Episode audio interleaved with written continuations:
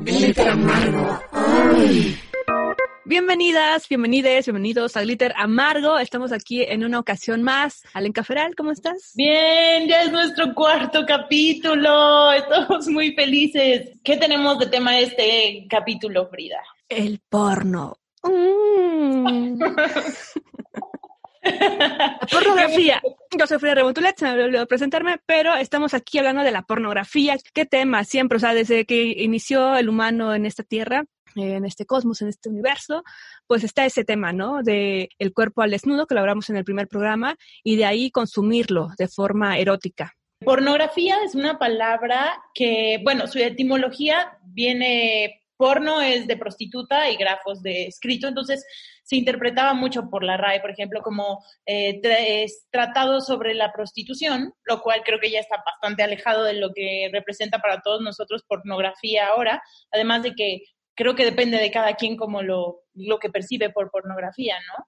La pornografía sigue siendo principalmente, y hablamos de la pornografía eh, mainstream o la que está predominante, hecha por hombres, principalmente para hombres, donde las mujeres solamente sí son ese objeto a, a obtener, ¿no? Son el objeto del deseo. Y como tal, hay injusticia laboral, hay injusticia laboral en el sentido de que no son, no todas son bien pagadas, no a todas se les respetan sus derechos, eh, ni laborales ni humanos incluso, ¿no? Tienen jornadas muy extenuantes, hay trata de personas también, o sea, son temas que la pornografía, como todo, tiene muchas, muchas caras, muchos, muchas vertientes. Y por ello creemos que la pornografía, ¿cómo podremos mencionarlo? Que busca dar el placer de forma legal, ¿no? En muchos países es aceptada, es legal, y en otros no, en otros no por cuestiones morales, pero creo que ah, aquí lo que tenemos que diferenciar, por ejemplo, es que no vamos a estar a favor, por ejemplo, de la pornografía infantil jamás, ¿no? Y que es justamente donde muchas mujeres, muchos adolescentes y hombres también jóvenes entran a ese medio, ¿no? Como de, bueno, ya cumplí 18, ¿no? O estoy a un año de cumplir 18 y me registro.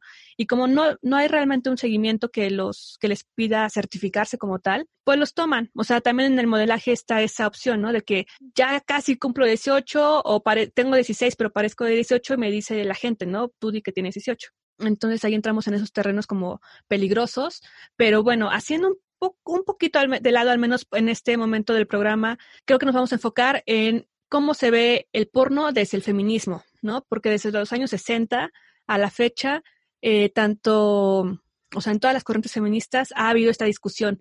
Y no creo que hoy la resolvamos, pero sí vamos a ir navegando en, esta, en estos pensamientos, ¿no? Sobre cómo el feminismo ha visto a la pornografía, al sexo en estos años y también cómo las mujeres de este siglo lo podemos ver. Y creo que, para abordar este tema sería interesante que tal vez nos vayamos lo más atrás posible a entender que hablar un poco sobre lo que es el, el erotismo para para les humanos y lo que, y lo que significa en nuestras vidas. Es algo importante.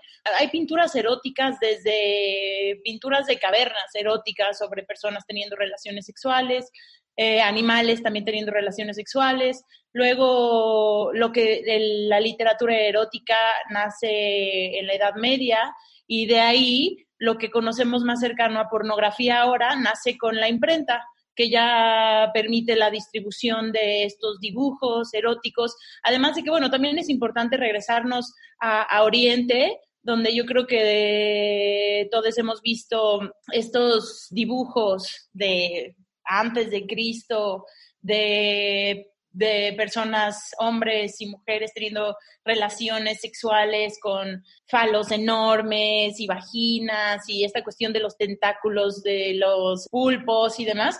Entonces es algo que siempre ha existido. ¿En qué momento se volvió lo que, lo que es ahora, no? ¿En qué momento pornografía se empezó a volver un sinónimo de algo que tiene que ver en muchos casos con esta cosificación de la mujer? Lo que pasó fue que eh, con la fotografía casi que nació la fotografía y también empezaron a nacer las fotografías eróticas, ¿no? De las primeras, hay, muchas, eh, de las primeras fotografías que hay eróticas es de una mujer haciéndole sexo oral a un hombre. Luego vamos a ponerles unos links abajo de, yo encontré unos videos de lo que fue el primer video pornográfico que, que, que, se conoce que fue unos pocos años después de que se inventó, de los hermanos Lumière. Y es muy interesante porque es un, es un videíto muy breve sobre una novia, pero, o sea, con su vestido de novia en un cuarto con este hombre, cine mudo, claramente en blanco y negro, y entonces él le dice así como, desvístete, y ella está apenada y se empieza a, quitar la ropa. Y de los siete minutos de después que sí termina encuerándose, y entonces el final es como que ella voltea a ver a la cámara y les dice, no vean más, volteense, y ahí termina. Es muy, es muy interesante de ver porque seguro en ese momento fue como de, ¡guau! ¿Qué están haciendo? ¿Qué es esto? ¿No? Entonces, de ahí, em, pues no sé, podemos platicar tal vez un poco de lo que pasó con la evolución de, la pornografía, sus momentos donde fue ilegal y súper mal visto, hasta el momento en que, ¿cómo nacieron las pornstars, por ejemplo, no? No sé si, si tú tengas ahí algún dato al respecto, Frida. Lo iremos viendo en el programa estos datos particulares de la industria, pero retomando lo que tú lo que tú mencionabas, Elenca, del cuerpo a lo largo de la historia, creo que justamente nace con el hecho de de lo que hemos vivido, ¿no? De ser mujer, porque el cuerpo del hombre al desnudo, de hecho aquí en México tuvimos una exposición, una gran exposición que se llamó El hombre al desnudo, en el Museo Nacional de Arte. Tuvimos una exposición donde exhibían, pues sí, gran parte, como un recuento histórico de cómo se ha concebido el hombre, los cánones de belleza del hombre a lo largo de la historia del arte. Mm, el hombre tanto erótico como el hombre sufriendo, ¿no? había muchas pinturas de hombres en la guerra, por ejemplo, eh, muchos también de los ángeles caídos. Y ahí creo que, y esa exposición nos dejó ver que, vamos a decir, un ángulo feminista, por así decirlo, que el hombre vestido o desnudo siempre se ha visto bien, o sea, nunca se le ha hecho un prejuicio de eh, es un prostituto, no, este, no, porque no tiene recato, qué va a decir su familia, o sea, como que nunca ha habido esa cuestión, ¿no? De, un, de ver a un hombre desnudo, como sí lo ha habido de, de las mujeres por esa condición de, que son mujeres y que eventualmente serán madres, ¿no? Entonces, o que eventualmente tendrás una reputación que cuidar para poder casarte y, tu cuerpo es, es algo que nadie puede ver más que tu marido y eso más o menos, ¿no? Porque en otros tiempos, pues al momento de tener tu primera relación sexual con tu nuevo esposo, te ponen una sábana con un hoyo. Entonces, ni siquiera podía haber esos tocamientos, esa visualización de los cuerpos en la intimidad. Y por eso yo creo que se generó todo este morbo aquí entramos en los territorios, por ejemplo, del deseo, ¿no? Que veía en una entrevista de unas españolas feministas sobre cómo el deseo, o sea, nuestro deseo actual, el deseo que yo tengo, el que tú tienes, el que tienen los que nos están escuchando, es, o sea, está formado, ¿no? Así como a uno le gusta el chocolate, es porque te formaste en ese gusto, ¿no? Entonces nuestro deseo, pues en buena parte yo creo que responde a la cultura en la que crecemos, ¿no? Y es por ello que muchas mujeres que muchas mujeres tienen el deseo sexual de un día ser violadas, ¿no?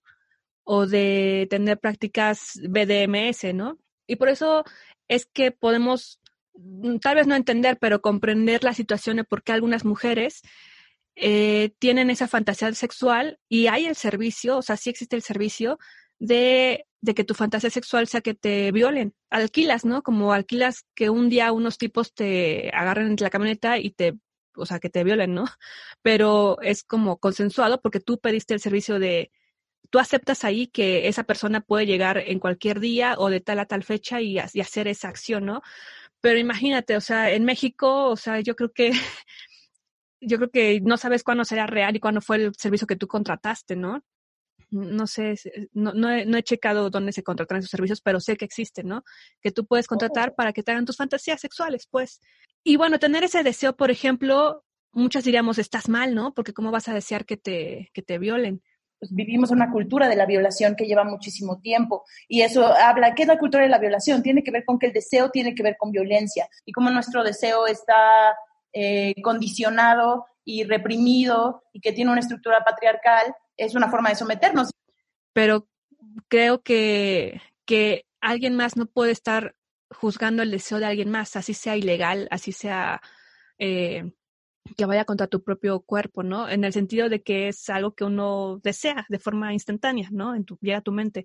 De eso a que lo hagas a la práctica ya es otro, o sea, otro paso, ¿no?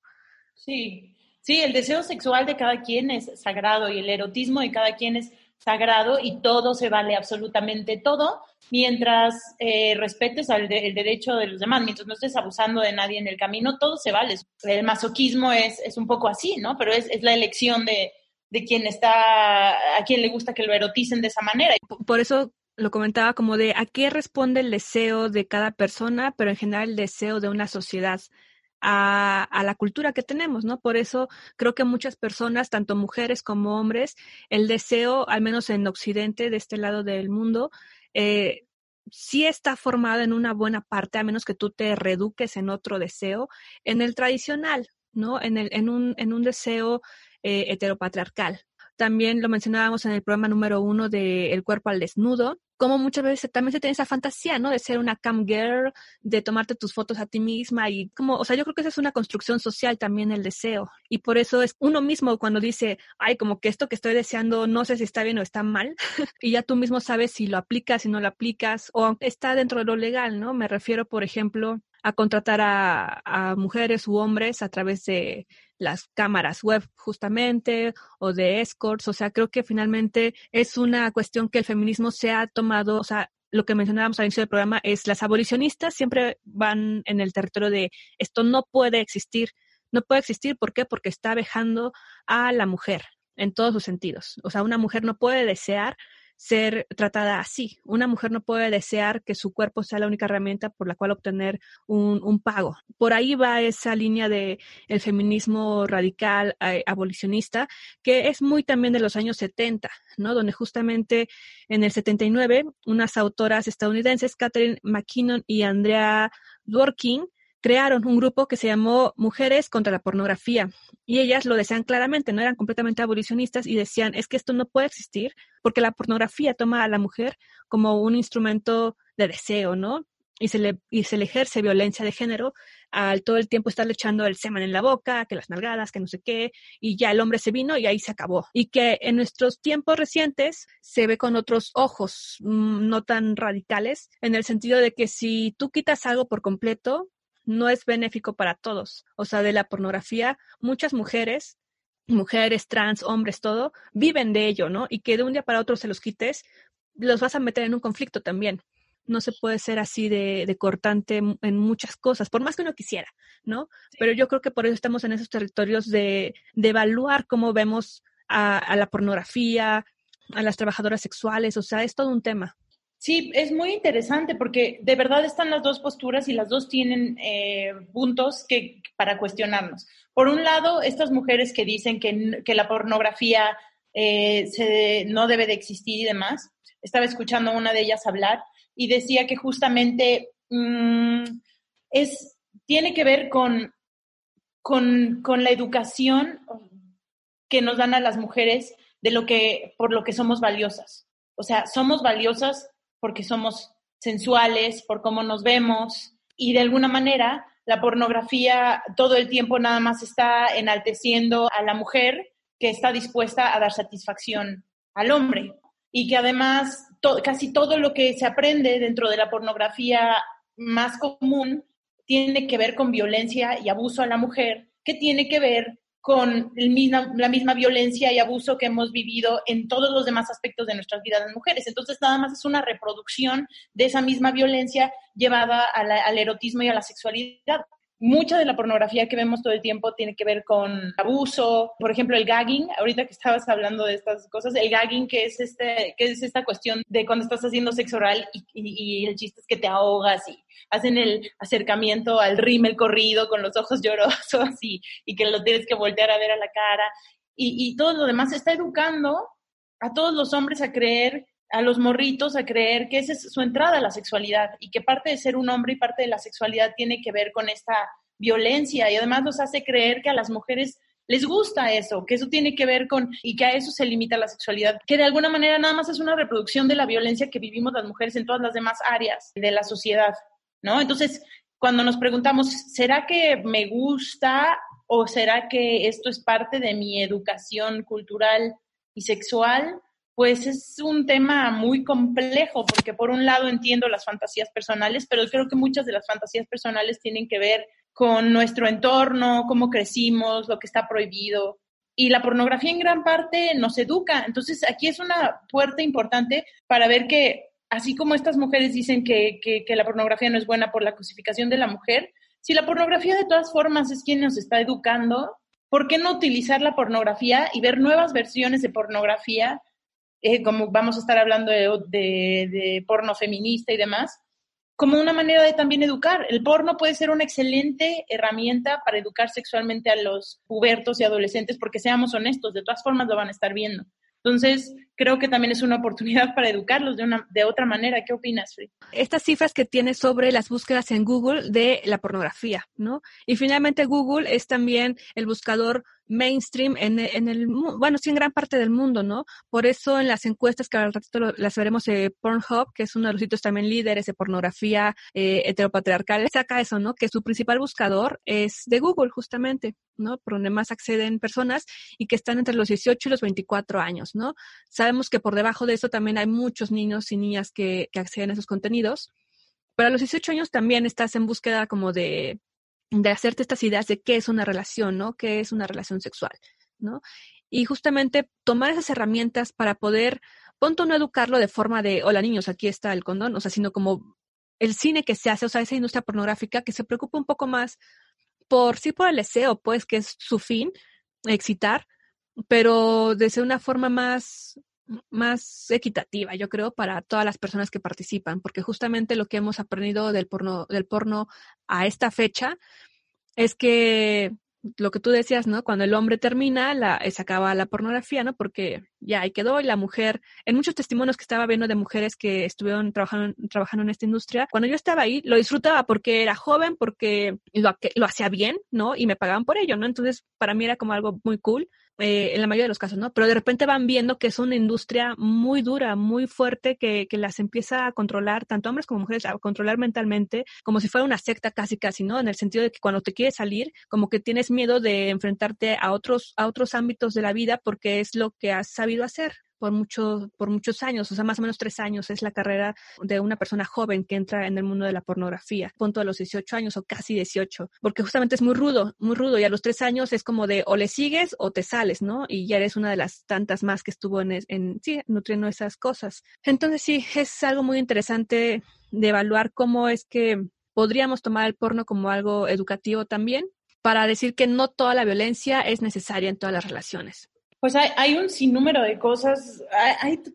ahora que me puse a investigar para esto, te encuentras con todo tipo de fantasías eróticas, de cosas que de verdad parecen una locura. Y no sé, eso me hace pensar que realmente hay mucha, hay mucha variedad y hay muchos fetiches que son muy personales, que son totalmente válidos y a lo mejor sería interesante empezar a tener este diálogo de decir, no todo tiene que ser esta cosa tan evidente que además creo que ya todo el mundo se cansó de ver, porque sí, empezó a volver una industria que empezaron a ver que tenía jale y entonces empezaron, ahora las, las actrices porno tenían que parecerse a las estrellas de Hollywood, porque cuando nació como el Star System hollywoodense, la pornografía estaba imitando esos, esos íconos, ¿no? Entonces ya las mujeres empezaron a, a parecerse más a las estrellas de cine, y luego, pues ya saben, el, el, arquetipo Pamela Anderson. Y de ahí para el real. Y al punto de que el porno es una de las industrias, es una industria que genera muchísimo dinero. La palabra sexo es la palabra número uno buscada en Google. 35% de las búsquedas en Internet son pornografía. Eso nos habla mucho de las cosas que, que nos interesan es la gran generadora de este fluir de la economía, la industria pornográfica, la industria erótica en general.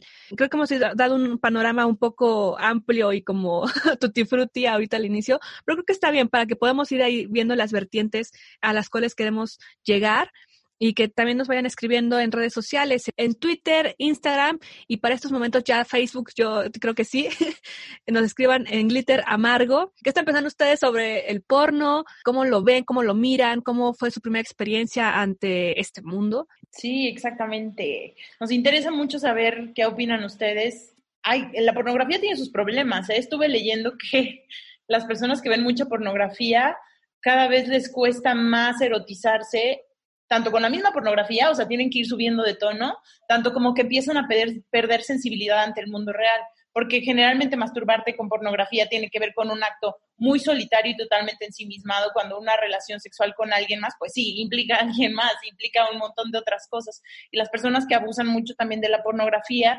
luego está comprobado que les cuesta mucho trabajo excitarse, fuera de la pornografía y cada vez necesitan de cosas más fuertes. Sí, como cualquier cosa relacionada a nuestros mm, fundamentos como humanos, o sea, dormir, comer, coger y defecar o hacer pipí, se puede volver una adicción, ¿no? Si no, si no lo controlas o si te pierdes en ello. Cualquiera de las necesidades humanas puede terminar en algo así, ¿no? Que finalmente es el placer. Entonces, sí, este, tiene muchas vertientes. El porno que tenemos mainstream actualmente en el mundo es más consumido por hombres, ¿no? Que por mujeres. ¿Pero por qué? Pues yo creo que porque no nos están satisfaciendo las necesidades. Una cosa que a mí me pasó, por ejemplo, en esta investigación que estábamos haciendo, fue que al momento de querer buscar, a mí no me gusta mucho el término porno feminista, creo que el porno debería de ser porno, o sea, como para todos, ¿no? Pero sí, este, o sea, entiendo como de que va enfocado en otros placeres que no solamente son para los hombres, ¿no? O hechos por hombres, para hombres. Entonces, cuando busqué referencias y ligas, me aparecía un link, o sea, todas mis páginas en Safari, Google, es el Firefox y demás buscadores que les ponía, me ponían el letrero de cuidado, va a entrar una página peligrosa quiere entrar. Otra dice, esta es una página para mayores de 18 años, quiere entrar. Y ya, me pone muchos candados, ¿no? Lograba entrar y pues la verdad me divertí mucho viendo esa, ahorita se las compartiremos, esas referencias de una pornografía distinta al menos, ¿no? ¿Cómo era? ¿En qué, qué cómo, ¿En qué sientes que era diferente? Sí, sí, siento que era diferente porque son, por ejemplo, páginas o compañías productoras que son de mujeres, o sea, son mujeres que se organizan, que les gusta hacer eso y es como de, bueno, somos aquí 5 o 10 y nosotras hacemos nuestro sitio y nosotras hacemos la pornografía que nosotras queremos y es con mi pareja y, o sea, como muy controlado por ellas mismas, ¿no? No por un hombre que las está por ahí explotando, ¿no? O una, o una industria que las está explotando, sino que es más independiente, ¿no? Más la autogestión. Pero el punto que me sorprendió fue eso, que al momento de querer buscar esas cosas, que para mí se me hacen como más naturales, me ponen tantos candados. Y tú le pones ahí Pornhub o pornografía y no te bloquea nada. O sea, es lo primero que ves, ¿no? Hombres violentando mujeres. Entonces, como de, o sea, ¿por qué para ese contenido no me ponen candados y para los otros un montón, ¿no? ¿Qué son las 10 categorías más buscadas dentro de la pornografía? Sí, pero ¿qué te parece si lo checamos al regreso de escuchar el Vox Populi? ¿Qué nos dijeron? Va, vamos.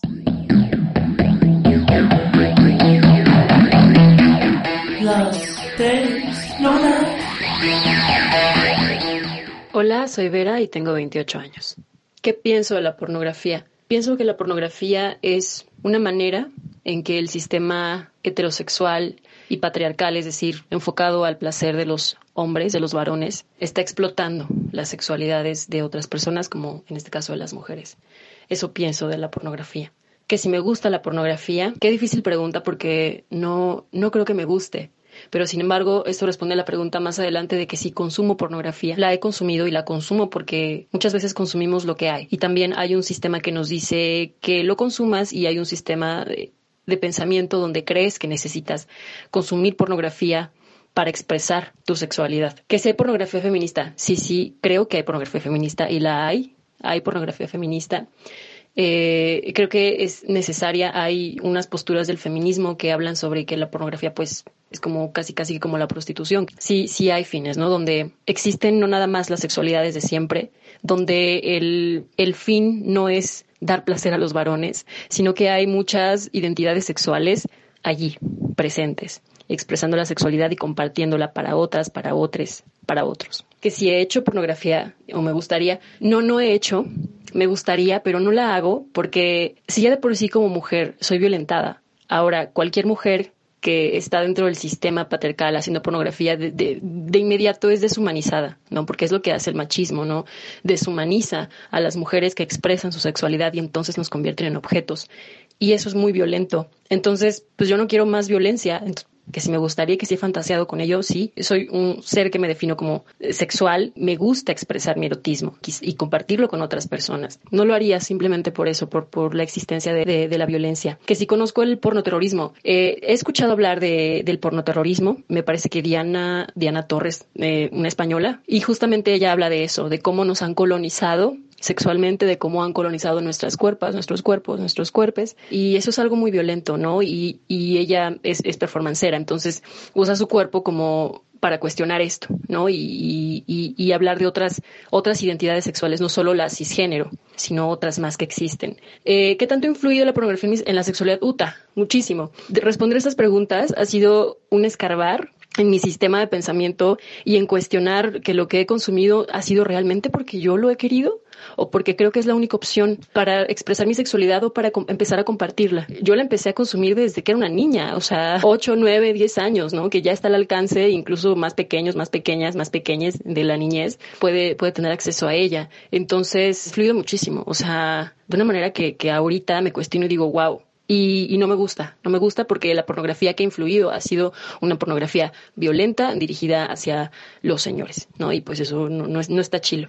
Hola, mi nombre es Eduardo, tengo 34 años. La pornografía es una forma de expresar el erotismo y la sexualidad, pues es tan vieja como la fotografía y las primeras representaciones de, películas. Pues también se mantiene, yo creo que desde el Art Nouveau, un poco más atrás, en el cual había postales justamente eróticas y pues hay un gran margen entre lo que es el erotismo y lo que es la pornografía. He visto pornografía de muchos tipos, especialmente hubo una tendencia ochentera de pornografía hermafrodita que se me hace pues bastante interesante los personajes andróginos o algunos este, tranis, se me hace algo de veras muy, muy exótico. Sí sé que hay pornografía dirigida por mujeres. Hay pornografía que se me hace realmente muy agresiva, muy machista, muy de sometimiento. Y pues también he sabido y he leído que muchas veces muchas chicas llegan por manipulaciones o muchas veces están bajo los efectos de alguna sustancia o en muchos casos pues están en contra de su voluntad. Y ya en ese margen, pues creo que no está chido, creo que no está bien, creo que, o sea, ya cuando se habla de explotación, de abuso, uso de pornografía infantil, creo que eso ya, bueno, de manera muy personal, creo que ya rebasa algunos límites de ética y moral. Nunca he hecho pornografía, sí me gustaría hacer pornografía. He escuchado los términos de postporno y el pornoterrorismo. Alguna vez en el Alicia tuve la oportunidad de ver un performance de Diana J. Torres sobre el pornoterrorismo,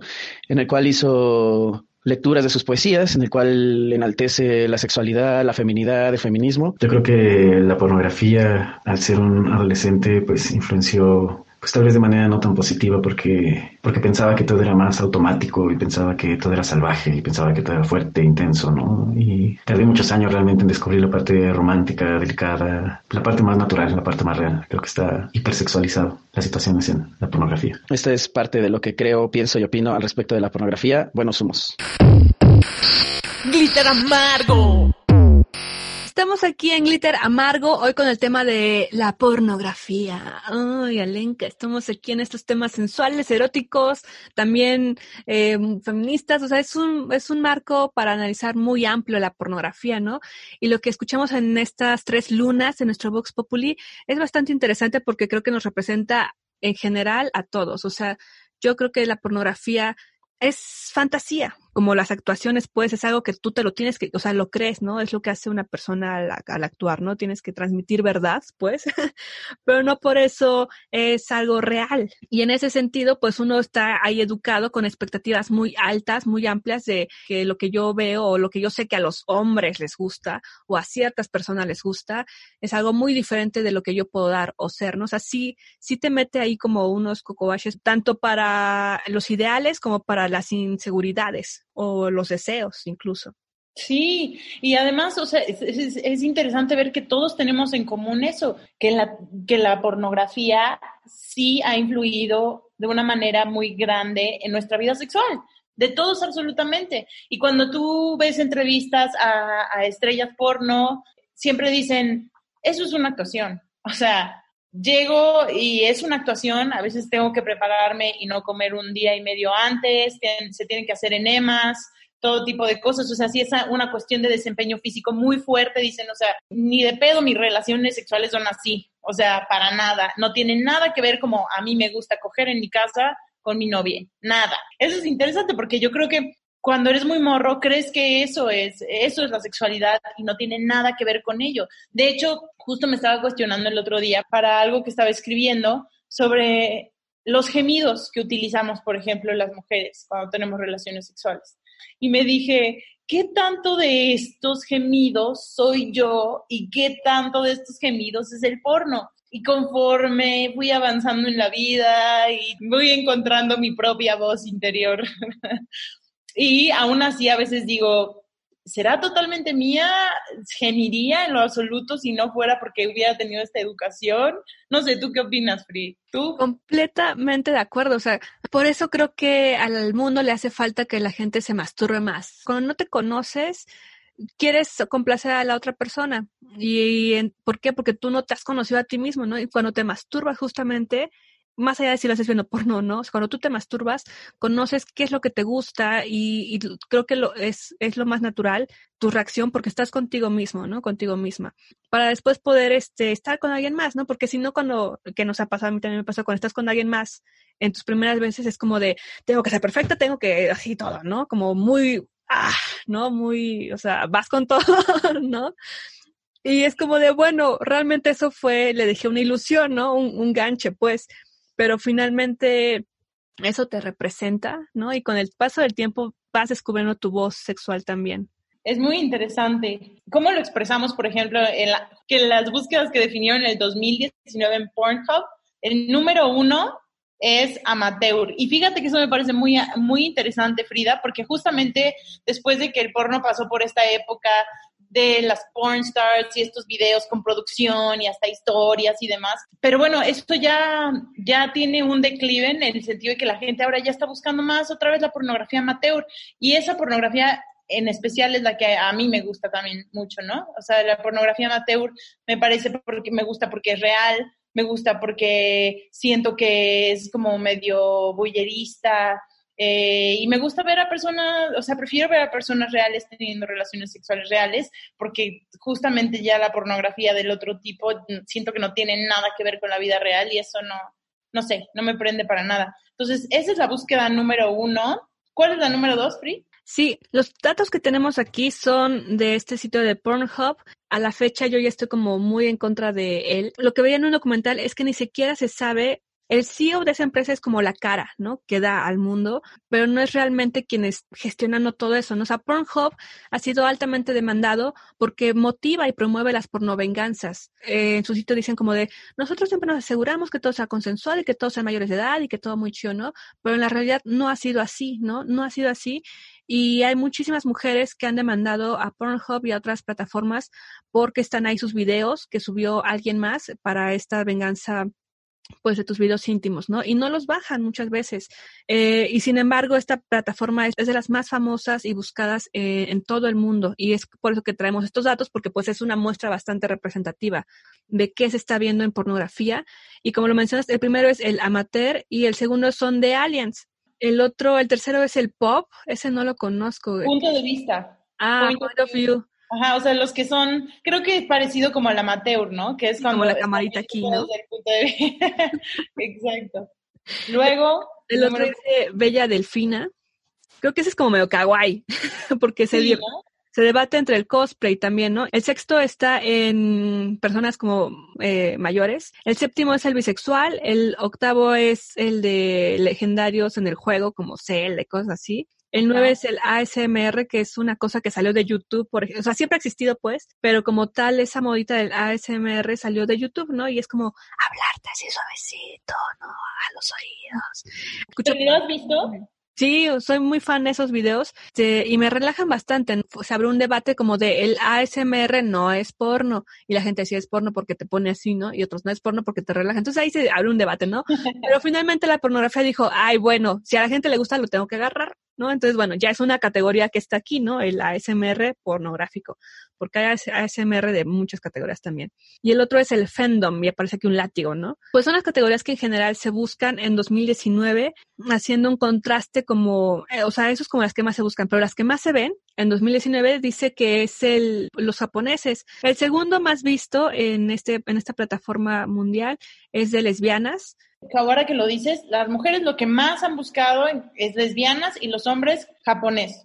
Lo segundo que más han buscado las mujeres son tríos y los hombres MILFs, Mother I'd Like to Fuck. Luego en tercer lugar las mujeres los japoneses y en el tercer lugar los hombres maduras.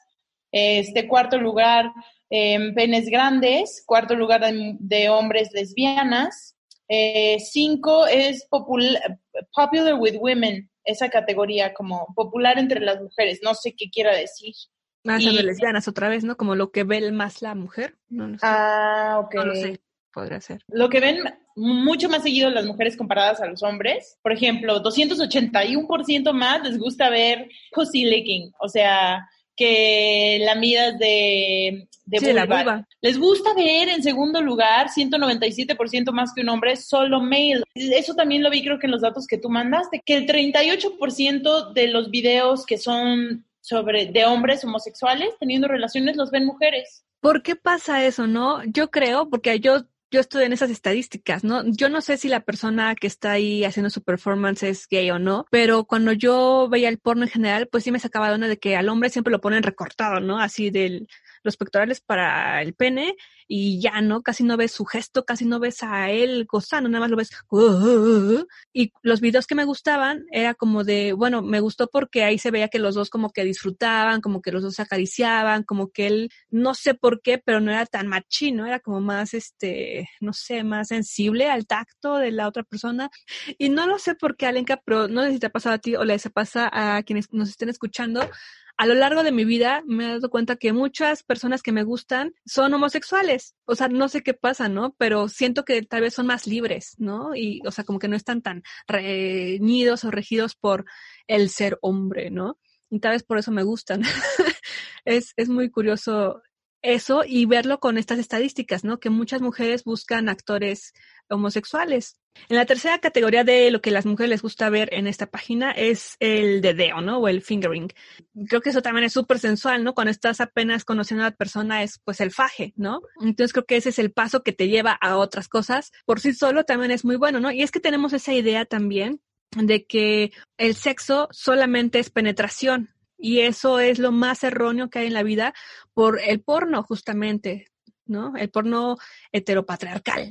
Porque si vemos pornografía de otro tipo, que ya les vamos a dar recomendaciones posteriormente, pues que eso casi, casi que es lo último, ¿no? O sea, no es lo último así olvidado, pero sí, antes hay mucho juego, hay risas, hay frases de te amo, o sea, o estás en el jardín, o estás en la azotea de tu casa, o estás en el baño. O sea, justamente allá vamos a esas categorías diferentes de la pornografía habitual donde uno no quiere estar buscando pornografía de mujeres perfectas, hombres perfectos, ocasiones perfectas y lujosas. Otra vez, el machismo, el patriarcado hace que todos se muevan de la forma menos libre posible, incluso los mismos hombres, en el cual su sexualidad está solamente enfocada en el pene, cuando todo el cuerpo, o sea, el órgano más largo que tenemos en nuestro organismo y más sensible también es la piel. Muchas veces queda despreciada porque es como el pene, ¿no? El pene, y si como tú dices, si no lo logro, qué desesperación y frustración y es como tranquilo, ¿no? O sea, no, aquí rompiendo esas cuestiones también de pensar que solamente los hombres valen por su virilidad. Sí, entonces tienes razón. A veces centramos, y los hombres especialmente centran su sexualidad alrededor de su pene. Claro que, bueno, es importante que ustedes sepan, estas son nuestras opiniones. También queremos saber las de ustedes, queremos que nos escriban y nos digan, esto es lo que nosotras opinamos, estamos aquí para platicar. Y pues queremos escucharles, queremos saber qué están pensando. Todos son bienvenidos, eh, de verdad, aunque aquí abordamos como varios elementos de las abolicionistas, de las liberales, de todas las corrientes que hay de feminismo, pues solamente son eh, abordajes, justamente, ¿no? Creo que tanto tú como yo, Alenka, estamos como más en una vía de la reflexión, más allá de poder juzgar o estigmatizar a alguien por esto o lo otro. O sea, o sea, siéntanse libres de compartirnos lo que gusten. Sí, y justamente hablando de compartir lo que gusten, estaría bueno hablarles un poco de, de algunos subgéneros del porno que se busca en internet. Sí sabemos que para hacer el sexo anal en la pornografía convencional utiliza, se hacen un enema. ¿Qué, qué práctica implica hacer un enema para los que nos están escuchando y no sepan? Te meten una manguera por el culo para limpiarte con agua. Sí, para Sí, que ¿no? salga todo, para que salga todo. Y justamente ahí en esos enemas es cuando yo veía que una de las actrices era muy joven, tenía como 19 años tal vez, 18. Decía, pues con permisito, hijo Monchito, tengo que pasar a hacerme el enema.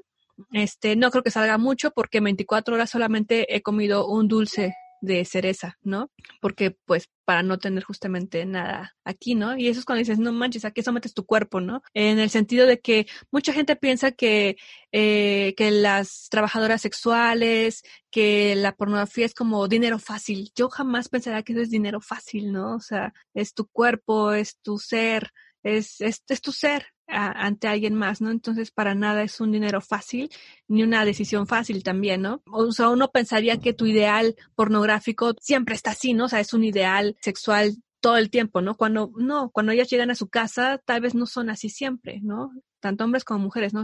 están en otro rollo. Sí, así lo dicen, que no tiene nada que ver con su vida. Hay páginas porno que, en las que hay voluntarios que realizan audios y se las describen para que puedan saber qué es lo que sucede. En eso de descubrir los sentidos más allá de, del pene o la vulva, yo sí les recomiendo que exploren el ASMR, no solamente en la categoría pornográfica, ¿no? sino pónganle ahí en YouTube ASMR y vean qué les provoca. ¿Por qué? Porque es excitar el oído, ¿no? Eh, tu piel. Es una reacción involuntaria del cuerpo que todos hemos vivido. Unos son más sensibles, otros no. A otros les cuesta mucho entender qué es eso de, o sea, por qué eso le prende a alguien, ¿no? Como de yo no siento nada. Pero experimentenlo y díganos qué, qué piensan del ASMR. A mí me gusta mucho porque me recuerda, por ejemplo, cuando era niña. Cuando era niña e iba al, a que me cortaran el cabello, cuando te pasan la tijera por atrás, sientes como un, ¿no? Y esa es la sensación de respuesta de tu sistema nervioso, ¿no? Y eso es donde ahí también entra el ASMR, ¿no? O sea, excita esas partes y por eso tu cuerpo se pone como chinito o tu mente sientes como un masajito, ¿no? O sea, por eso te relaja mucho a muchas personas el ASMR. Y es otro sentido, ¿no? El oído. Sí. Oye, Alenka, ¿qué te parece si vamos a escuchar un poquito de música? Para que también ustedes puedan desahogar. Vamos a escuchar Le Bucherets, que es esta banda extinta de Guadalajara, ¿no? Sí. ¿Cómo se llama la canción? Se llama I'm Queen y dice algo así como, como tú me quieres poseer y según tú, yo soy tuya, pues, en tu deseo y demás, pero la chingada, tu nombre no está escrito en mí y yo voy a coger y yo voy a ser feliz y soy una reina. Vamos. Vamos a escucharla, pues.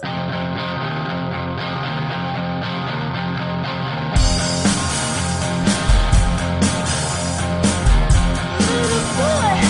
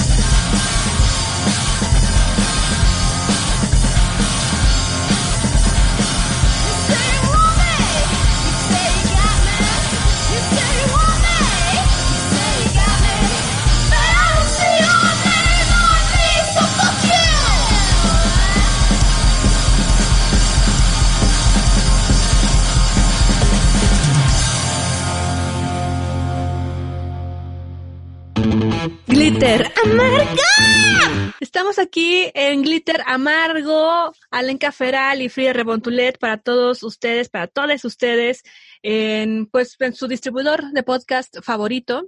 Particularmente estamos en Spotify, iTunes, y nos pueden encontrar el link ahí en Facebook también y en Instagram directamente. Escuchamos I'm Queen de Le Bucherets, esta banda de mujeres de Guadalajara, pero bueno, estamos hablando del porno, de la pornografía en esta ocasión. Con todo esto que hemos hablado, Alenka, ¿qué es lo que nos erotiza a nosotras en general? Creo que puedo decir que ya estamos probablemente cansadas de ver este porno totalmente falso, que no corresponde a mujeres reales, que no corresponde a lo que es realmente una relación sexual, que se siente forzado, esta pornografía que es violenta siempre con las mujeres, esta pornografía que no se centra alrededor de las, del placer de las mujeres, sino de solo su cuerpo, ¿no? Eso es, por ejemplo, una de las cosas que, a mí se me ocurren. Respondiendo a esa violencia que está en nosotros por ser humano, por ser animales, es que está en nosotros, ¿no? En nuestro ser, en el arte, en la literatura, en, muchos aspectos, ¿no? Y, lamentablemente en la vida real que termina en concepciones muy equivocadas de la posesión, del amor y demás, y termina en feminicidios, finalmente, ¿no? En Reino Unido, por ejemplo, hay muchas demandas, pues porque se querían pasar hubo un caso donde un estudiante en la práctica sexual, se, según lo que alegó la parte acusada, o sea, el hombre, es que a ella le gustaba el sexo duro y que por eso le pidió que lo ahorcara y se le pasó la mano y la ahorcó. Por más que estés excitado, o sea, tú nunca quieres que una persona termine muerta, ¿no? Eh, en un acto sexual, o sea, finalmente por más allá de que te guste a ti esas prácticas donde hay violencia pero es consensuada, eh, finalmente creo que no es el objetivo matar a la otra persona y te das cuenta de ello. En ningún momento vas a buscar que la otra persona muera entre tus manos. Entonces, por eso la defensa fue como de, estás mal, dude, ¿no? O sea, no puedes alegar que porque ella te pidió sexo duro y que la asfixiaras, tú la asfixiaste, de verdad. Y era un estudiante, un estudiante que, pues, en algún momento de esta relación consensuó esa práctica, pero en ningún momento vas a consensuar que te maten.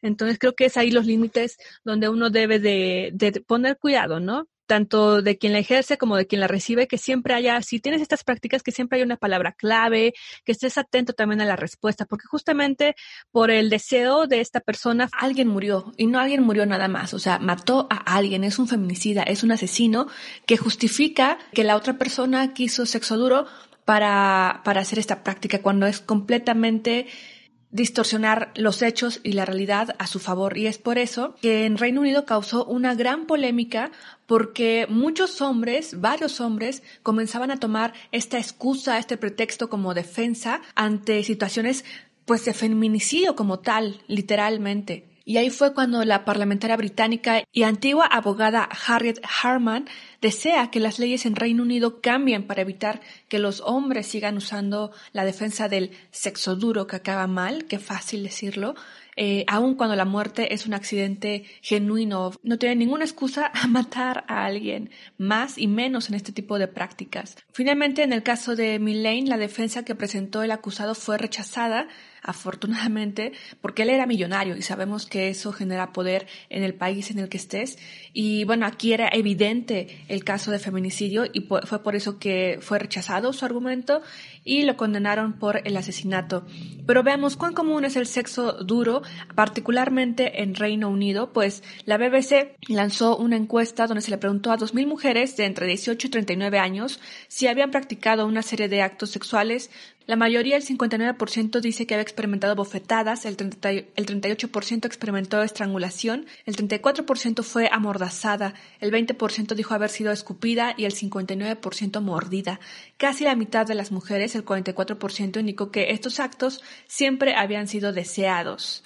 Sin embargo, el 29% de estas mujeres dijo que en ocasiones estos no habían sido deseados. El 14% señaló que no habían sido deseados la mayor parte del tiempo y el 10% expresó que fueron indeseados en todas las ocasiones, que era, pues sí, un, un abuso realmente el que se estaba ejerciendo ahí. Y reporta el Centro para la Justicia de las Mujeres, una organización no gubernamental británica, con preocupación indica que las cifras muestran que existe una presión creciente sobre las jóvenes para que acepten actos violentos, peligrosos y humillantes, lo cual es probable que se deba a la normalización de la pornografía extrema justamente.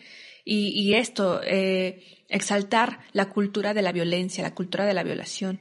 Y finalmente, como lo mencionábamos al inicio del programa, estos datos son terribles y esperemos que muchas personas puedan ponerse a trabajar en la cuestión de sus prácticas sexuales, de que siempre haya un consentimiento, porque, como lo mencionábamos, uno puede hacer la práctica con quien esté, si es consensuada y en los parámetros legales, de la forma que tú quieras, ¿no? Eh, BDSM y demás. Y finalmente por eso hay una serie de reglas, no es así nada más. Se pone una palabra clave y finalmente tú le das a esa otra persona la confianza y la responsabilidad de cuidarse a ambos. Hay una seguridad implícita en la que yo no quiero que tú mueras, ni que yo tampoco. O sea, nadie se quiere pasar la mano. Estamos en una práctica, en un juego sexual. Entonces es donde hay que tener bien abiertos los ojos eh, sobre con quién se hace, cómo se hace y sin duda que se responsabilice por las malas prácticas que se llegan a emplear. Esto me parece a mí terrible, lo de, o sea, que, que durante un encuentro sexual se tenga como pretexto que la otra sí quiso cuando ya ni siquiera se puede defender porque la mató, eh, para justificar un feminicidio. Sí, no, definitivamente. Y ahí es donde es, es muy difícil encontrar el punto medio, porque entiendo que por un lado sí creo que nos está haciendo mucho daño ver toda esta violencia tan fuerte dentro de, la pornografía, cómo encontrar el punto medio sin coartar la libertad de expresión de alguien, pero también nosotros tratando de decir, o sea, hasta dónde termina la libertad de expresión, que es este tema que creo que podemos ampliar a tantos otros temas de la vida, tantos debates que tienen que ver con el feminismo, o sea, hasta qué punto no hay que coartar la libertad de expresión y qué realmente ya hay que modificar porque no es aceptable y, que, y seguir perpetuándolo es caer en lo mismo, que, que, que, permite que los hombres crean que por esos mismos conceptos del sexo es que terminas matando a alguien de esta manera, por estas mismas ideas de la sexualidad es que los hombres tienen tantas ganas de salir y violar a una mujer y, y tener relaciones sexuales con ellas a la fuerza y matarlas, ¿no?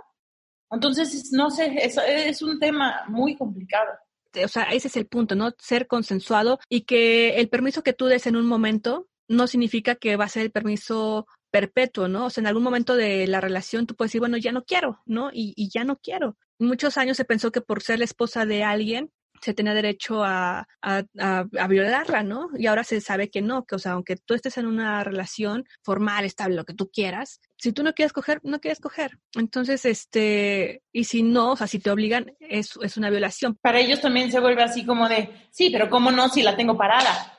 A ratos no la voy a poder tener parada, tal vez, ¿sabes? Me explico, volviendo a lo que te decía hace rato, que creo que es un punto mm, muy interesante de decir, claro, es esta idea de someter a la mujer mientras la tengas parada, mientras pueda tener esa relación sexual, porque, órale, ahorita, ¿no? Y te chingas, porque tengo miedo, porque mi virilidad depende de esto, de esta erección que estoy teniendo en este instante. Sí, sí, sí. Por eso creemos que la pornografía debería de experimentar nuevas prácticas, nuevos discursos, justamente pues para, o sea, si tanta tantas personas lo ven, pues para que se enseñe algo diferente, ¿no? Que no la violencia es la única opción, sí la violencia excita en algunos, en, o sea, en varios términos a varias personas, pero siempre y cuando sea consensuada, ¿no? Y que sepas tus palabras clave, etcétera, ¿no? Y que lo que estás viendo ahí es una fantasía. Eso que acabas de tocar es importante. Digo, ya tendremos otro programa donde vamos a hablar explícitamente sobre sexualidad y relaciones sexuales y demás, pero eso que dices de la palabra clave, de tener una palabra clave con tu pareja. Y que yo creo que finalmente es escuchar a la otra persona, verla, ¿no? Porque si no, nada más estás siendo egoísta, ¿no? Nada más estás usando a la persona para tu placer y ahí es cuando todo se puede poner muy mal. Finalmente se trata de disfrutar con quien estés. Entonces, Alenka, ¿qué te parece si damos unas recomendaciones de la pornografía que sí nos latió en esta búsqueda y que queremos recomendar a todos, a todos? Hagámoslo. Casi como en los Simpsons, ¿no? De alguien piensa en los niños, alguien quiere pensar en los niños. sí, o sea, tenemos que cuidar la educación que se está formando en los pequeños y más en la época de la pubertad, ¿no? Justamente para que no piensen que, que esas son las prácticas normales, ¿no? Y hablar de ello. O sea, creo que a la generación actual los que decidan tener hijos, queda ese trabajo muy, muy importante y muy pendiente de que ya los temas de sexualidad, de la menstruación, de todos estos temas que han sido tabú hasta este siglo, ya no lo sean. O sea, que se puede hablar de la pornografía, se puede decir por, por qué existe, por qué se muestra estas formas, qué es lo real, qué no es lo real. O sea, como tener esas pláticas con los niños, pues sí, desde, muy, tal vez no a los seis años, pero irlos educando en que la sexualidad en general eh, no debe de ser tabú. ¿No? Y con ello también a las mujeres, en el sentido de que a mí me molesta mucho que haya mujeres que estén criticando a otras mujeres porque no son tan feministas, ¿no? O porque eso no es ser feminista, o porque, o sea, es como de, bueno, no se trata de eso, ¿no? El punto se trata de crecer, de incluir y de avanzar en estos temas. El feminismo no es, o sea, para mí el feminismo no es una dictadura, no es un dogma, como muchas otras personas lo, lo quieren ver, ¿no? O piensan que es o sea, creo que debemos empezar a abrirnos y también aceptar todos los pensamientos que existen dentro del mismo feminismo. Y por eso si a ti alguien te hace sentir mal porque no eres lo no eres muy feminista al querer tener una fantasía con tres hombres eh, contigo o qué sé yo, pues creo que eso está mal. Creo que no debería de ir por ahí coartando esa libertad de pensamiento, de deseo.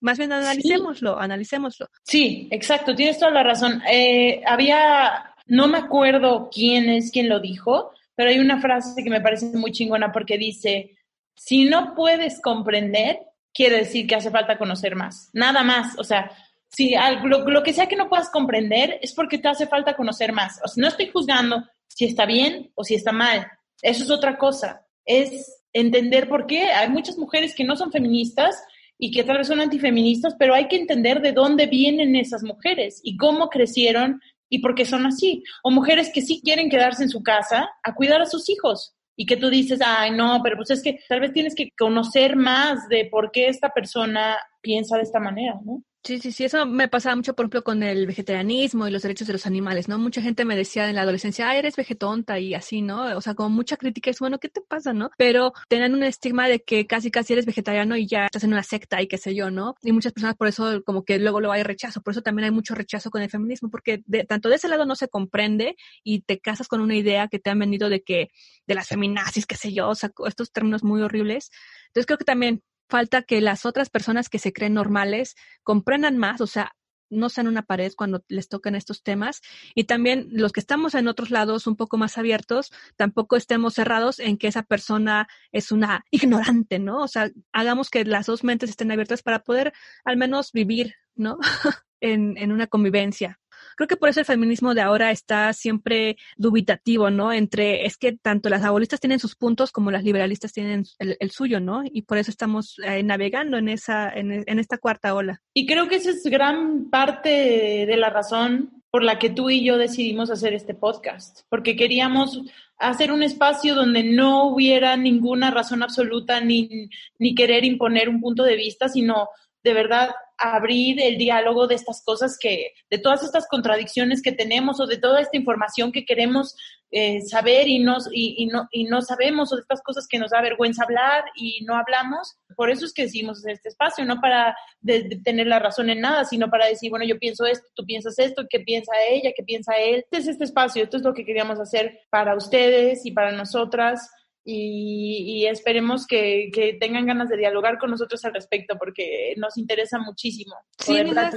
Tratamos de dar puntos de vista distintos y, y que se oponen entre ellos para, justamente para que, como eso, nos hace falta dialogar mucho más.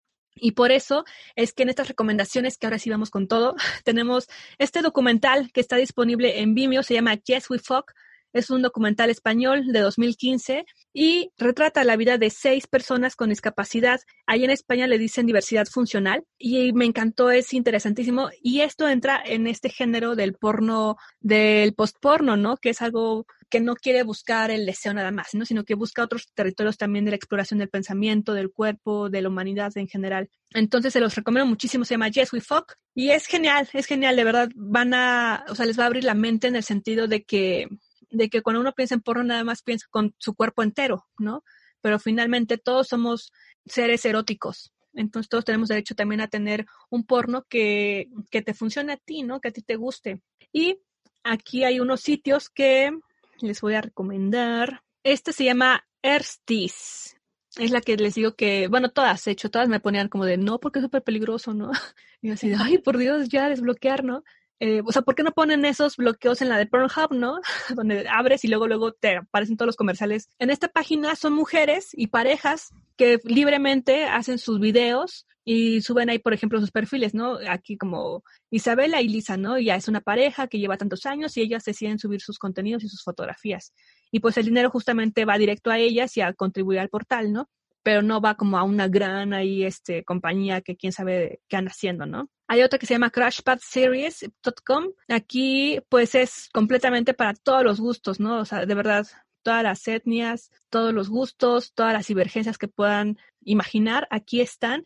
Y me gusta mucho porque justamente aquí hay videos donde hay, hay cosas muy fuertes, ¿no? Como violentas, pero se ve que es completamente consensuado porque son parejas que se quieren y están ahí como echándole ganas, ¿no? O sea, lo hacen muy bien. Entonces, también, o sea, no siempre el porno es malo por ser violento eh, en este sentido, ¿no? Porque aquí sí es consensuado. Que tampoco le queremos hacer, el juego a Freud de que decía que todas las mujeres son masoquistas, ¿no? Es como de, oye, ¿qué te pasa, no? o sea, yo creo que en general el ser humano, no las mujeres, el ser humano tiende a sufrir. ¿Por qué? Porque la vida no es justa y pues ahí vas buscando, ¿no? Cómo estar lo más estable posible. Y el dolor eh, y el placer son, están unidos por un, por un extremo, ¿no? Sí, por eso es adictivo. Por eso las relaciones tóxicas son tan adictivas. Porque te peleas y regresas y das con todo y, eso te consumen la emoción, ¿no? Pero bueno, ese será otro tema. tenemos este otro portal que se llama Juicy Pink Box y es de lesbianas justamente. Y aquí pues desde tres dólares puedes unirte por un día, ¿no? Sí, estos portales sí te cobran una comisión porque finalmente es como cualquier otra página de Patreon y demás, ¿no? o sea, cobran porque es de lo que están trabajando directamente, ¿no? En Pornhub, por ejemplo, es acceso en general libre, pues porque todos son pornovenganzas o son videos subidos sin la concesión, sin el permiso de alguien más, porque son videos pirateados de portales que sí cobran, o sea, es, es un mundo ahí, ¿no? No tan legal. Entonces, bueno, en estas páginas, pues las personas sí te cobran, pues porque es lo que están, de lo que viven directamente. ¿Qué más tenemos por acá? Este se llama Bright Desire y dice en su, en su introducción, esto es Brag Desire, porno feminista para mujeres y hombres. Mm, aquí encontrarás diferentes tipos de porno, revisionado, feminista, artístico y positivo. Entonces, bueno, creo que es un muy buen portal para que lo vean. Yo no entiendo qué significa porno femenino o porno para mujeres o, o sea, se me hace como de, bueno, ¿qué queremos las mujeres, no? ¿Cómo lo puedes saber tú? Yo por eso creo que es más bien porno libre, no sé cómo llamarlo. Pero sí, este, este portal está muy bueno también es de membresía, pero bueno, aquí sí puedes ver como los trailers. Y Es mm. interesante apoyar estos lugares porque como tú dices, o sea, el dinero se va directamente a ellos. Muchos, o sea, en, en, tanto en las películas grandes de presupuesto de pornografía y demás, pues los, o sea, los que más se llevan el dinero ahí son los productores, ¿no? Las cam girls, muchas de ellas, la mayoría, no trabajan por su cuenta, sino que trabajan, son empresas, te contratan y todo el mundo cree que, ay, qué padre, qué fácil ser cam girl y no sé qué. No, no, no. Tienes que trabajar seis horas diarias, te llevas el 60% generalmente de, de, tus ingresos. Estaba escuchando una entrevista con una de ellas y es una chinga. Muchas morras entran creyendo que va a ser algo súper sencillo y se salen en chinga porque pues es, es, un trabajo, ¿no? Es un trabajo y es pesado.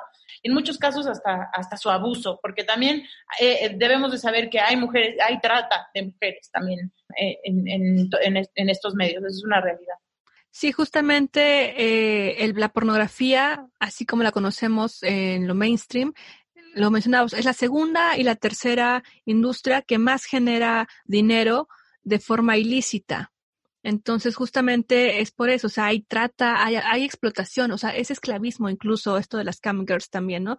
Hay un video que pueden ver, se llama Turn On en Netflix y, y ahí van a ver varios casos de, de, de cam girls, ¿no? De cómo las, de cómo entran con mucha ilusión y terminan la mayoría de ellas devastadas, ¿no? Físicamente, emocionalmente, eh, porque sí, o sea, no es nada fácil, ¿no? Eh, y es una, es esclavitud prácticamente, es abuso de personas y trata. Nada más sería importante aclarar que en algunos de los casos, o sea, en muchos de los casos. En la mayoría. Hay mujeres que sí lo hacen con toda la libertad. la intención, ¿no? Con todo el entendimiento de lo que están haciendo y que generan su dinero para ellas de ello. ¿No? Y también eso, eso me parece lo ideal y lo respetable. Y en ese aspecto también sería bueno que se legalizara, porque así se, ya sí podría, estaría mucho más controlado y probablemente tendrían derechos, ¿no? Ya legales que podrían ayudarles en, en, estos casos donde las mujeres no saben a quién acudir porque, pues ya sabemos lo que pasa cuando llegas, pues sí, sí, imagínense, si de por sí una quieres ir a denunciar algo, como te tratan? Si llegas a decir, oye, soy una cam girl, pero este tipo cuando me contrató me tocó la vagina para ver si yo me ponía mojada o no, porque esto sucedió, eso es lo que escuché. Y, y pues bueno, de ahí para el real, que las hace, bueno, déjame probarte para ver qué onda. O sea, imagínate si llegas como una cam girl y le dices, si crees que vas a llegar y te van a hacer caso, o si llegas a, a denunciar algo así, pues claro que no, ¿no? Sí, o sea, por eso la mayoría, la mayoría de las veces es así, o sea, es abuso de confianza, es este, son videos ilegales, o sea, que no se, no se pagó por ellos para poder verlos donde tú los estás viendo, es abuso a las personas, es trata de mujeres, o sea, es explotación, eso es en la mayor parte de la pornografía mainstream, o sea, de la que consumimos en general, por eso queremos promoverles otro tipo de pornografía, otro tipo de plataformas donde estas mujeres, hombres y personas en general suban los videos y crean estos colectivos o estas plataformas pues para hacer, para vivir de ello por gusto, ¿no? Y porque lo, y porque lo están haciendo pues muy transparentemente, ¿no? Y por eso pues hay que apoyar esos portales donde, donde ellos lo hacen completamente en libertad, ¿no? Sin alguien que los esté ahí coercionando. Eso está muy bonito, Free. Entonces, si realmente queremos pues seguir en este camino feminista y al mismo tiempo consumir pornografía, creo que esa es una excelente manera de decir, pues sí, mira, esta es la alternativa que tenemos las mujeres. Si nos gusta la pornografía y no queremos sentirnos mal al respecto, esto es algo que podemos hacer que es proactivo. Justamente muchas actrices que estaban en esa industria, o sea, que tú vas a encontrar videos de ellas siendo pues sí explotadas, qué sé yo, en algún momento es que decidieron migrar a estas plataformas donde ellas son más independientes, ¿no? Justamente, por ejemplo, en Instagram van a encontrar varias, ¿no? Pero una de ellas es Tape, que fue de las primeras mujeres en hacer su compañía libre, ¿no? Con amigas, con conocidas de pornografía para mujeres, sí, pero más bien sin clichés, ¿no? Ella físicamente también es corresponde a un canon de belleza como más europeo, pues, pero no por ello este, la tiene fácil, ¿no? O sea, ella junta muchos perfiles y todo es como muy justo y lo puedes pagar directamente en su Patreon, ¿no? Entonces creo que hay que, o sea, esas personas, y si tú consumes eso, pues hay que promover ello, ¿no? Más allá de, de las páginas que todos consumen y que, y que son muy turbias, la verdad. Así que estas recomendaciones se las dejaremos también en los links, ¿no? Para que las puedan buscar y ver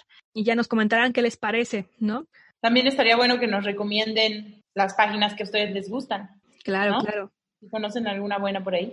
Bueno, esto en, en, videos, ¿no? Pero también en libro les quiero recomendar el que se llama Pornoterrorismo de Diana J. Torres. Esto es muy interesante, es un tema también que hay que ver porque el pornoterrorismo, como ella lo concibió, fue en tiempo de las Torres Gemelas cuando todo el mundo decía que los terrorismos, que el terrorismo y demás, ella junto con un, un compañero dijo, bueno, hay que decir pornoterrorismo, ¿no? Como para pegar con todo. Y realmente, ¿qué es el pornoterrorismo a esta fecha?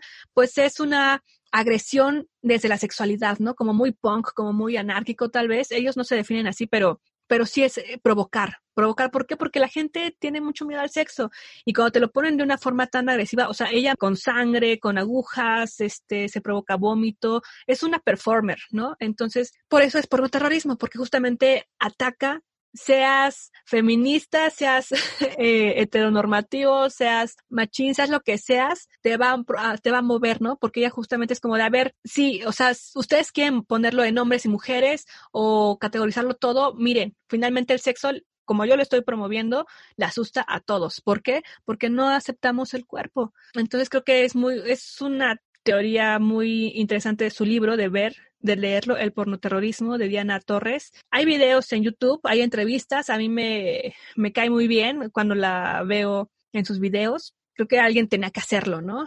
Y ella lo está haciendo. Y también en los libros tenemos un cómic erótico pornográfico que se llama Sex Stories, es un estilo fanzine de Rocío Vidal. Mm, y aquí también es un, un cómic muy, muy bueno porque tiene este corte feminista, ¿no? Y también muy cómico. Y ya en autoras como de la teoría y demás, también les recomendamos el trabajo de Judith Butler. Uy, sí, Judith Butler es jefa de jefas. Bueno, pues ella también tiene, tiene ensayos donde habla sobre, sobre la pornografía y ella no, ella piensa que podemos resignificar la pornografía, ¿no? No que, no que necesariamente la tenemos que desaparecer, sino de cambiar esta idea patriarcal que tenemos de la, de la pornografía. Con ella pueden revisar dos textos que se llama Cuerpos que importan, el límite discursivo del sexo de 1993 y el segundo que es Sujetos de deseo, reflexiones hegelianas, ese es más teórico, en la Francia del siglo XX. Esto fue publicado en 1987 y justamente con esto fue pionera, ¿no? De ir viendo cómo se miden los territorios del objeto del deseo, de la sexualidad y posteriormente de la pornografía. Sí, en cualquier tema feminista, eh, les recomendamos mucho, si no la conocen, leer a Judith Butler. Eh, también eh, tiene conferencias y si, si de pronto no son tanto de leer y les gusta más escuchar, pueden escuchar muchas de sus conferencias. viaja siempre a todos lados del mundo hablando sobre feminismo y demás. Ella es filósofa. Eh, y pues sí, a ella búsquenla porque es una referencia muy importante y además muy lúcida, creo yo. Y en Netflix, quienes tengan esa cuenta disponible, pues hay varios documentales. Si le ponen ahí porno en Netflix, les van a aparecer como unos tres documentales eh, y series documentales de la pornografía que te hacen pensar esto justamente, ¿no? ¿Cómo nos estamos relacionando? ¿Qué hemos aprendido de ello? Y justamente antes de grabar este programa estaba terminando de ver el que se llama After Porn y es como qué pasa después, qué pasa con los actores y actrices porno cuando terminaron su carrera, ¿no? Y es, es interesante escuchar, ver sus testimonios de ahora que ya son mayores de edad, ¿no? Muy mayores. y cómo aceptan, ¿no? Que cuando estaban ahí se les hacía todo muy padre, ¿no? Pero finalmente sí te iba mermando en varios aspectos de tu vida. ¿Este está en Netflix? Este está en Netflix. Se llama After Porn Ends. Es de 2012 y está en Netflix. También hay otro que se llama Turn On. Ese también es, ese es en capítulos como serie. Y ese está muy interesante porque ahí se ve justamente el trabajo de explotación que se le da a las camgirls, particularmente en la pornografía común. Y hay otro de Netflix que si le ponen ahí porn les va a aparecer. Ese está padre porque se ve justamente cómo los humanos nos hemos relacionado con las personas por estas concepciones que la pornografía y la industria del sexo nos ha metido. Y ahora con las aplicaciones de Tinder y demás. Entonces son documentales que pueden ver muy accesibles. Y si no, busquen posporno. Yo les invito a que busquen posporno porque ahí van a encontrar cosas muy diferentes a las normales. ¿En el posporno? Sí, en, en esta corriente que no busca hacer un porno convencional o heteronormativo particularmente, ¿no? Y hay de todas las categorías también, pero siempre se busca una libertad, una libertad de la persona, mental también. Y tiende a ser más amateur justamente, ¿no? En la producción. Oye, ¿quieres que nos vayamos a Bulbas Parlantes? Ah, sí. Que es nuestra sección de poesía. Bulbas Parlantes. Parlantes.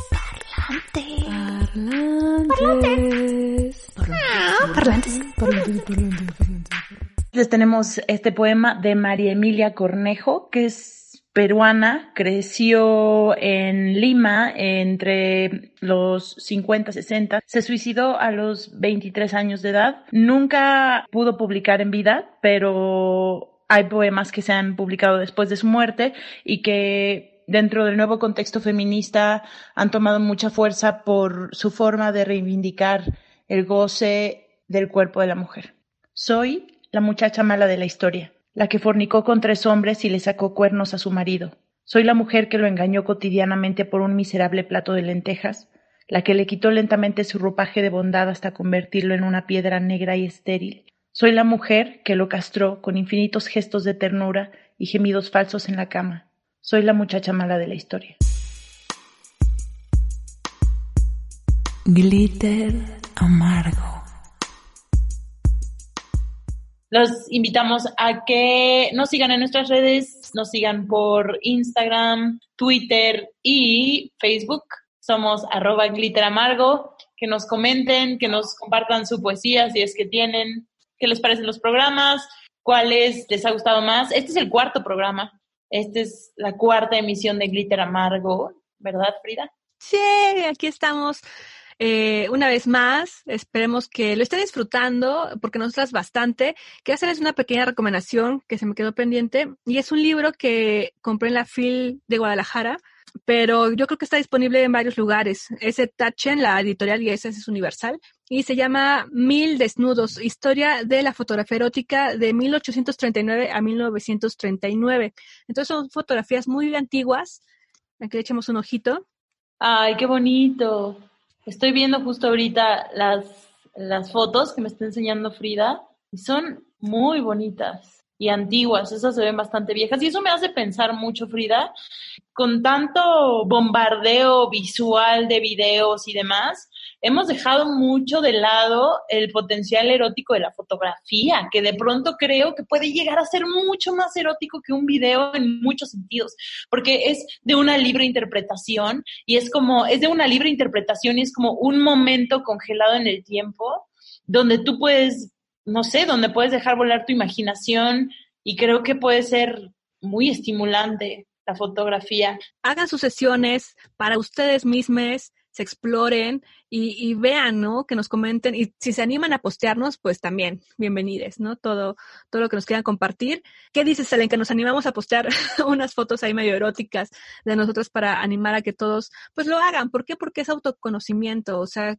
estamos metidos en un tabú sobre retratar nuestro cuerpo, ¿no? Sí, sí, hagamos, deberíamos de hacer un reto así de fotografías eróticas de de distintas mujeres y luego subirlas a, a nuestras redes, las de cada una, eh, escoger un hashtag chido.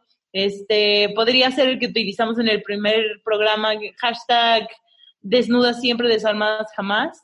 Ese, va. y entonces nosotras subiremos las primeras dos fotos y, y nos encantaría recibir las suyas y subirlas también. Ahí nos etiquetan. Sí, con su mensaje, con lo que, porque eso también me molestaba mucho, es que siempre está la gente criticando en el sentido de, si subes tu foto y pones un poema o una frase super acá, eres como muy básica, ¿no? ¿Y qué es eso ser muy básico? O sea, y si no, y si subes una foto muy acá y no pones nada, también, o sea, siempre vas a estar mal porque subas algo, ¿no? Ento- Entonces, como de, bueno, ya hay que hacerlo como ustedes quieran hacerlo. Recuerden, sabiendo que eso va a quedar como ahí, aunque lo borren después. Pero bueno, que ustedes tengan ese conocimiento y ese gusto de poder compartirlo. Eso sí, por cuestiones legales, solo mayores de edad, por favor. es lo que nos dijo Baby Honey, nuestra invitada del primer programa, y es, me parece una frase profunda y genial, que es, hagan lo que les dé su chingada gana. Así es. Así que las invitamos, les invitamos a todos, porque que estaríamos muy felices de que tuviéramos una diversidad en los que, en quienes nos están escuchando. Entonces, pues que se animen a subir su foto, una foto de ustedes como erótica, que les guste a ustedes mismos y que la puedan compartir con el hashtag que dijimos, desnudas siempre, desarmadas jamás. Y pues ahí nos etiquetan, ¿no? Arroba gl- glitter amargo. Y ya estamos casi cerrando, Alenka, este programa. Vamos a la siguiente sección que le estamos estrenando. Ya estaba planeada, pero apenas ahorita la estamos estrenando, que es de mujeres en la historia que, que han sido revolucionarias. La sangre de Medusa. Pues aquí les quiero compartir a dos personas. Muy brevemente tenemos a Sarah Goodrich. Ella nació en 1788 y falleció en 1853. Es de Estados Unidos. Ella es como la antecedente del sexting. ¿Saben por qué? Porque fue la primera que, o tiene una pintura, es muy pequeñ- pequeñita, donde retrató sus senos. Una mujer pintora en el siglo XVIII y XIX que pinte sus propios senos, es como, y todavía esa pintura se la regaló a una persona, ¿no? Que era como su amorcillo por ahí. Es como de, wow, retratar tus propios senos para regalárselo a alguien más. Sí, es como el antecedente de, de las nudes, del sexting, ¿no? Compartido y consensuado. Esta obra se llama Belleza Revelada y se hizo en 1828. Y también tenemos a Lavinia Fontana. Ella nació en 1552 y falleció en 1614.